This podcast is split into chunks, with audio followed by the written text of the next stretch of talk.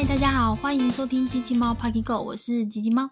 今天是机器猫 Puggy Go 第五十四集，那我们还是要延续上一集五十三集，我们讲到的跟金钱有关系的内容，呃，一些梳理金钱的观念这样子。那我们今天要更聚焦的内容就是呢，我我与金钱的关系。为什么要有两个我？一个我呢，代表的是现在的我；那第二个我其实是内心层面的我。所以说我没有写错字，是我我与金钱的关系，好吗？那这一集呢是讲到的是跟心灵上面有关系的内容。那我们要来探讨就是。怎么样去看待金钱，然后以及我们要怎么样去建立呃比较好的对金钱而言，就是看待金钱这个比较好的一些心理素质。那我一样啊，在。温馨的工商一下，就是呼吁大家，如果你喜欢我的节目，也请帮我按赞、订阅和分享给你的朋友。那在 Pocket 上也给我五星好评，让更多人可以认识机器猫 Pocket Go 这个频道，好不好？那么我今天有制图，所以说如果你是听 Pocket 的话，那就欢迎你到 YouTube 上面，或者是。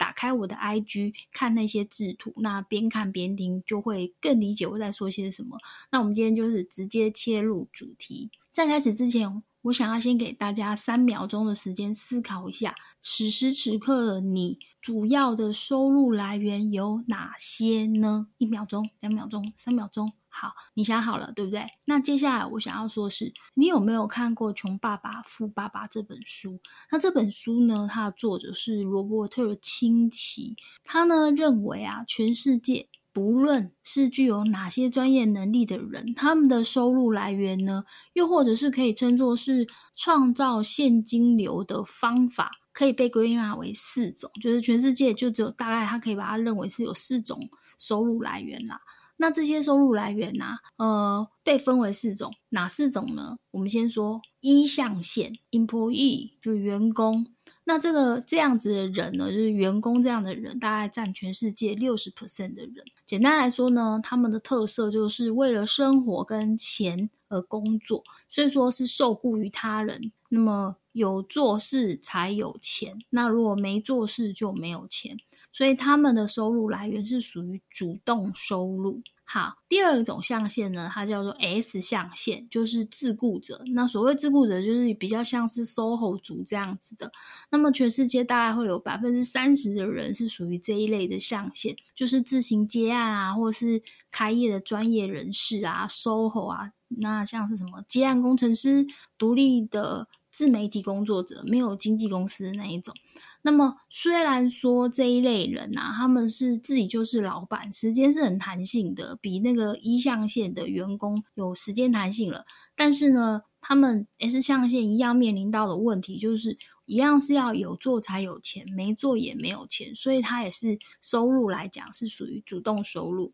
第三个象限是属于 B 象限，B 象限呢是企业家。那么全世界呢，大概这个企业家占五 percent 的人。简单来说，他们呢就是杠杆他人的时间，然后呢跟别人的聪明才智，就是反正就是杠杆别人的大脑跟时间了，然后去创建自己的系统或者是自己的团队来为自己赚钱。所以说，这些企业家他们如果在经营企业是稳定的、得当的状态下，其实整个事业就会变成属于一个有机体，他会自己的营运、自己赚钱。自己活下去，所以呢，B 象限的人，这些企业家，他们赚来的钱是属于被动收入，就不是主动收入哦。因为他就算躺在那里，什么事都不干，这个企业还是会帮他赚钱。这就是所谓一个营运良好的有机体企业的话会发生的现象。再来是 I 象限，就是所谓的投资者。那全世界呢，大概也有五 percent 的人是属于这样的象限。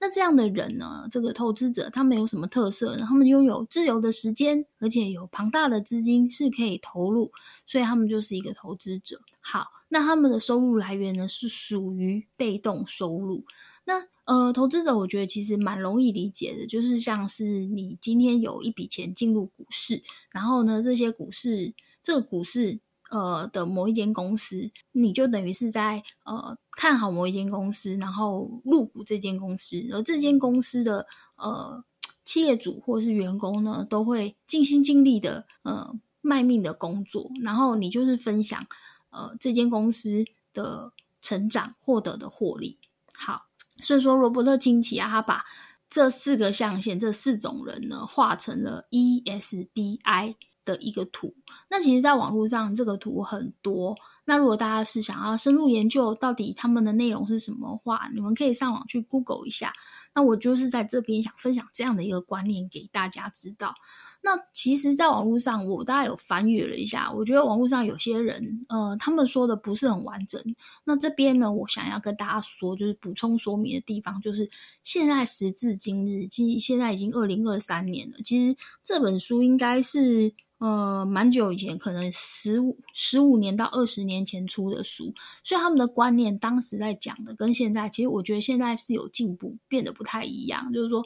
我们现在啊，其实是一个斜杠的年代，所以说，嗯，一个人他其实是可以拥有多元的角色，也就是说，你可以是一个员工雇员，你也可以是一个老板，而且你也可以是一个呃自由工作者，同时你也会是一个投资者。我怎么说？怎么说这件事呢？就是说，我们来假设，就是你今天是一个上班族，然后呢，同时你也是一个斜杠自媒体，例如我。然后接下来呢，你做了一个自媒体之后，你就可能会去接一些业配，做一些团购。那么呢，你就可以成立一个电商，那你就成为电商平台的老板。那这时候呢，你又请了小编，还有助理。帮你协助做贴文啊，或者是撰写文稿啊，或者是那个团购的那个商品的寄送啊，客户名单的维持啊，等等的。那甚至于呢，你赚到了这些钱，或者是你在薪水里赚到的钱呢，你就把这些收入投入到股市里面去买一些绩优公司的股票，成为投资者，是不是？这一串的内容讲完之后。诶，我们就可以发现说，其实一个人可以拥有四个角色，所以不需要选择，也不需要思考，也不需要有什么前后先后顺序都没有。这是一个可以同时进行，也可以选两个、选三个都可以的。所以这是我觉得在。呃，网络上的内容里面不太一样，感觉就是有些文章写的就是你好像只能选择一个，其实不是的，好吗？那这边的话想跟大家补充是这个部分。再来，接下来我想要让大家再回想一下，就是你的大脑里面有没有闪过一丝丝的想法，就是哎，我明明就非常努力认真的工作，就是你基本上你的那个工作职场可以。嗯，用那个阿基拉的那个主题曲，就是我比别人认真，为什么我赚的比别人少？因为我台语不太好，就是你们自己脑补那个音乐好吗？那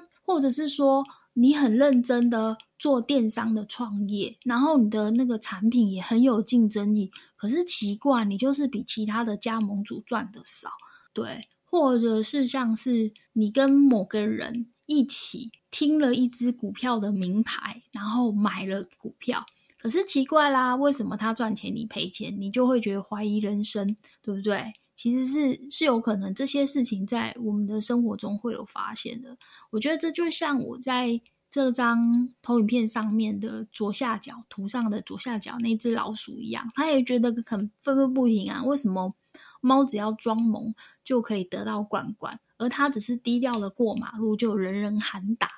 所以我觉得可能会有些人会认为说，那百分之六十主流啊，就是那个雇员员工哦，他们注定就是要领一份饿不死、吃不饱、过着没钱没时间的生活。我觉得这也是一个很大的误区，这样子。就是就是你你会觉得百分之六十的员工，就是如果今天我是个员工，我注定就是没办法富有。其实我觉得这不是哦，其实是有机会富有的。那是因为啊，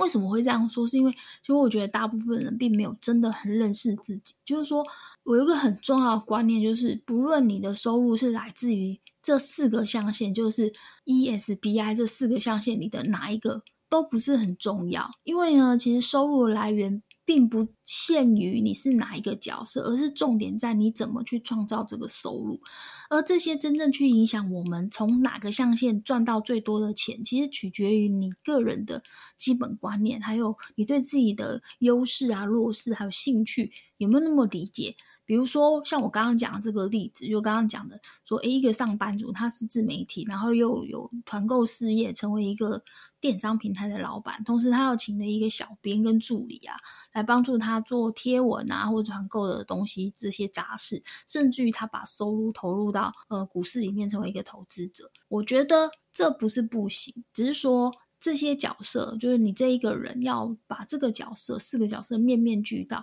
想要做到不费力气又优雅，你知道的，就是除了天分之外，还需要练习，需要时间跟经验的去累积。还有一个很重要的事情，就是选择要比努力更重要。那我们刚刚不是讲到那只老鼠，就是被过个街而被人人人喊打的老鼠，我就想要举那个料理鼠王的故事给大家听，就是说小米，然后那个料理鼠王它叫小米，然后呢，它就其实是一只住在巴黎的下水道的一只老鼠，然后呢，它其实是一个很喜欢烹饪跟煮菜的老鼠。同时，他对食物是很有兴趣，他对食物这件事情是有热忱的，而且他的味觉，他有发现，他的味觉很灵敏，他可以去分辨食物的每一个很细致的味道。除此之外呢，他呃也很精进啊，就是很认真，因为他对他有兴趣的事情，他不断是只是喜欢而已，他还很投入，他会去看书，去精进自己的厨艺。那有一次故事里面。那个影片的故事就讲到说，小米他就是在水沟里面嘛，他们家就住水沟，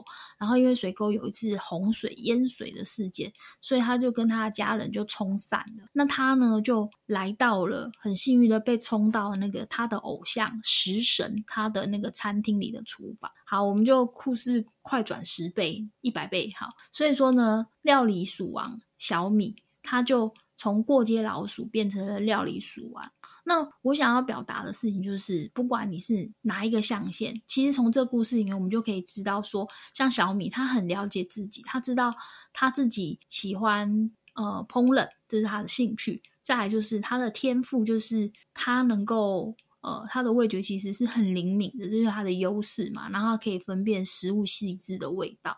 所以他很清楚他有什么优势，而且他有什么兴趣。再来就是他自己的基本价值观，他认为说，哦，他不只是喜欢，他应该要更去精进他的厨艺。所以他很清楚他的所有的东西。所以我想要告诉大家，就是说，呃，我们今天不管你在哪一个象限，我们其实是可以试着去了解自己、探索自我，然后去盘点自己的基本的价值观啊，还有自己有什么优势啊、兴趣，那么你就有机会。用对现金流来为自己去工作，然后去创造财富。因为其实我要说，为什么会这样讲？有很多雇员，那百分之六十的雇员，你知道的，呃，你去看你的爸爸妈妈，或者是一些公司的前辈们，他们也是可能薪水是很低的，从一个很小的小螺丝钉，就是雇员的角色开始工作，但是他在今年累月的努力的呃培养自己。然后发掘自己的优优点，然后展现自己的优势等等的，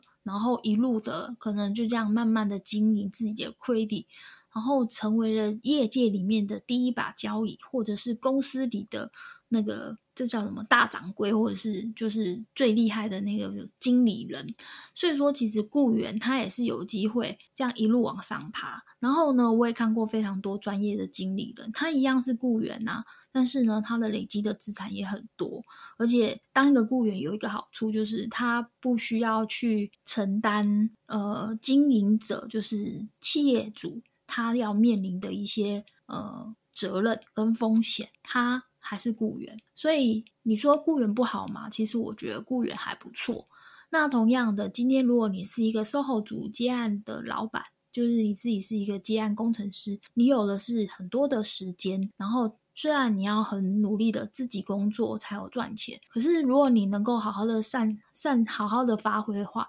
其实像我们知道有很多，就是现在目前市面上有很多呃，就是独立创业的工作者，他因为有很好的呃去发挥自己的长才，然后他就可以得到很好的名气。例如说我自己。最嗯喜欢最欣赏的人，像是我们的国师唐启阳唐老师。他其实最开始的时候，他也是一个占星家，然后他就这样子慢慢的，他等于他也是像是一个 SOHO，然后慢慢慢慢慢慢的组建了他自己的系统哦，然后经营了他的 Podcast，经营了他 YouTube 频道，他也写书供实力等等的，然后变成了一个企一个 business 的呃，就是企业主。所以我觉得每一个。每一个象限里的人，他只要能够好好的专注在自己的本业里面，好好的呃精进自己、培养自己的话呢，我认为都是有机会变有钱、变富有的。好，那接下来呢，我就要来说一下，那到底要怎么样去盘点，或者是怎么样去实践、去了解自我呢？其实我会想要推荐《秘密》这一本书，因为这本书其实对我来讲是非常受用，因为。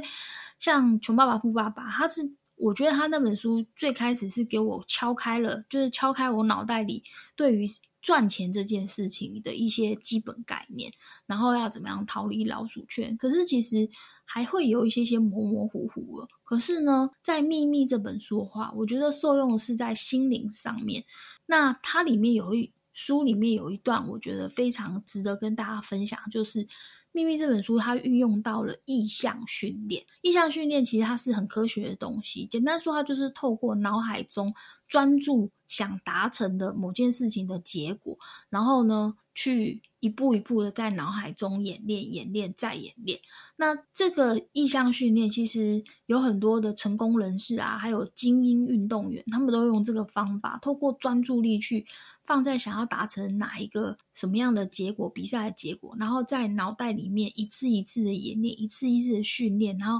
在演练的过程里面，一次一次去专注自己身体里的每一个细节，最后他们其实往往透过这样意向意向的训练之后，都会得到蛮好的成绩，所以。我想要把这件事情，就意向训练这件事情推荐给大家。那在《秘密》这本书里面呢，他们把意向训练又称为向宇宙下订单。然后简单来说，就是你去探索心中的渴望，然后呢，从心灵层面去慢慢的一步一步的具象化，再利用刻意练习的方式去建立所谓所谓的许许愿版 （Vision Board）。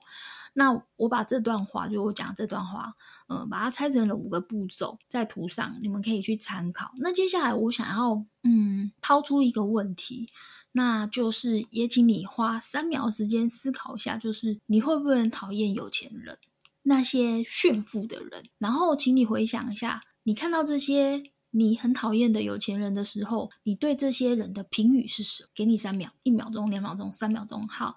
我觉得这是一个很重要的话题，为什么呢？因为我会这样提出来，是因为啊，大部分的人其实一点都不想变有钱。我为什么会这样说？是因为啊，其实金钱是中性的，那怎么样去使用这个金钱，就是我们每个人的选择。那如果说，呃，你在批评这些，或是在对这些有钱人的评语是说，你可以想一下，你们评语他的就是那个。讨厌的那个有钱人，或是炫富的人，你的评语是什么？你怎么去评价他？如果你的评价是说，哼，有钱有什么了不起？或者是说，哼，嗯，有钱就可以做坏事等等的，就是你你们的评，就这个评价是对金钱有负向的评价。而不是对他这个人有负向的评价，所以我刚刚才会说，金钱其实是中性的，而怎么使用金钱是我们的选择。所以，当你的评价是直接跟连接讨厌金钱这样的一个连接的话，那么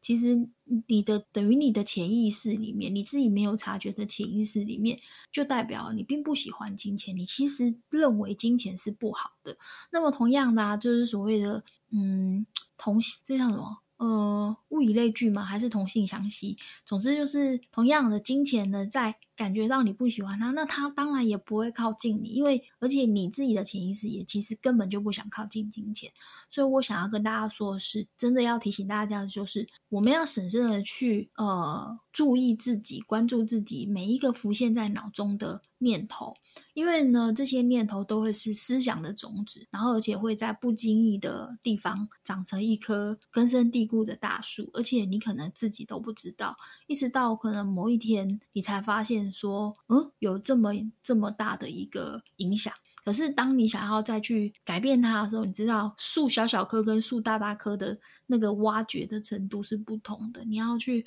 花更多的力量去把它改变过来。所以说我想要在这个地方跟大家说，是呃，金钱是中性的，那怎么去使用金钱就是我们的选择。所以呢，我们要好好的呃，